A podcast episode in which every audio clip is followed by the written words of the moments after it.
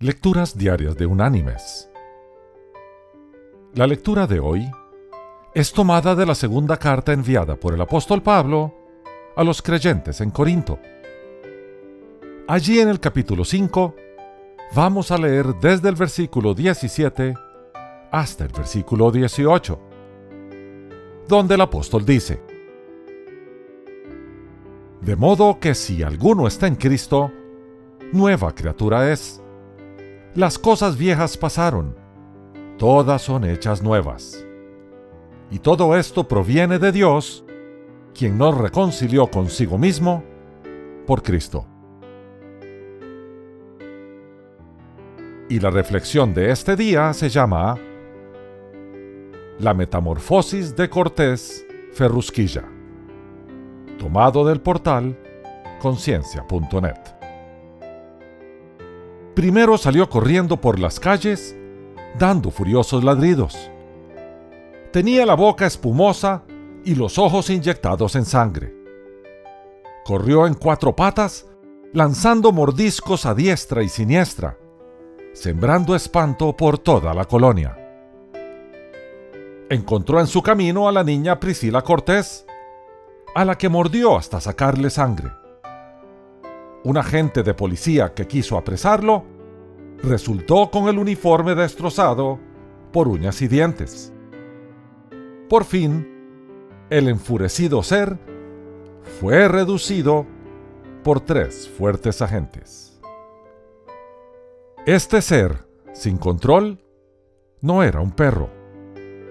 Era Enrique Cortés Ferrusquilla, de 33 años de edad, habitante de la colonia Prado Churubusco de la Ciudad de México. Una tremenda borrachera había producido en él una verdadera metamorfosis, convirtiéndolo poco menos que en un can atacado de hidrofobia. ¿Qué metamorfosis produce en los seres humanos el vicio del alcohol? Los diarios que comentaban la noticia decían que Cortés Ferrusquilla se convirtió, por el líquido del fuego metido en su sistema, no en una enorme cucaracha, como en la famosa metamorfosis de Franz Kafka, sino en un perro, que salió en cuatro patas espantando a los tranquilos habitantes de la colonia con la boca espumosa y el ojo fatal, como dice Rubén Darío del lobo de Gubia el alcohol se está constituyendo de nuevo en el azote de la sociedad. Su peligro está sobrepasando, si es posible, al de las drogas. Hoy no se concibe ninguna fiesta, ninguna celebración, homenaje o festejo sin que haya copas de licor circulando entre los concurrentes y efectuando, con su ominioso poder, diversas metamorfosis. No todos los que beben licor necesariamente van a hacer lo mismo que el embriagado de este caso. Pero siempre, lenta e inexorablemente, el alcohol comenzará a efectuar una metamorfosis en la mente y la conciencia del adicto a él.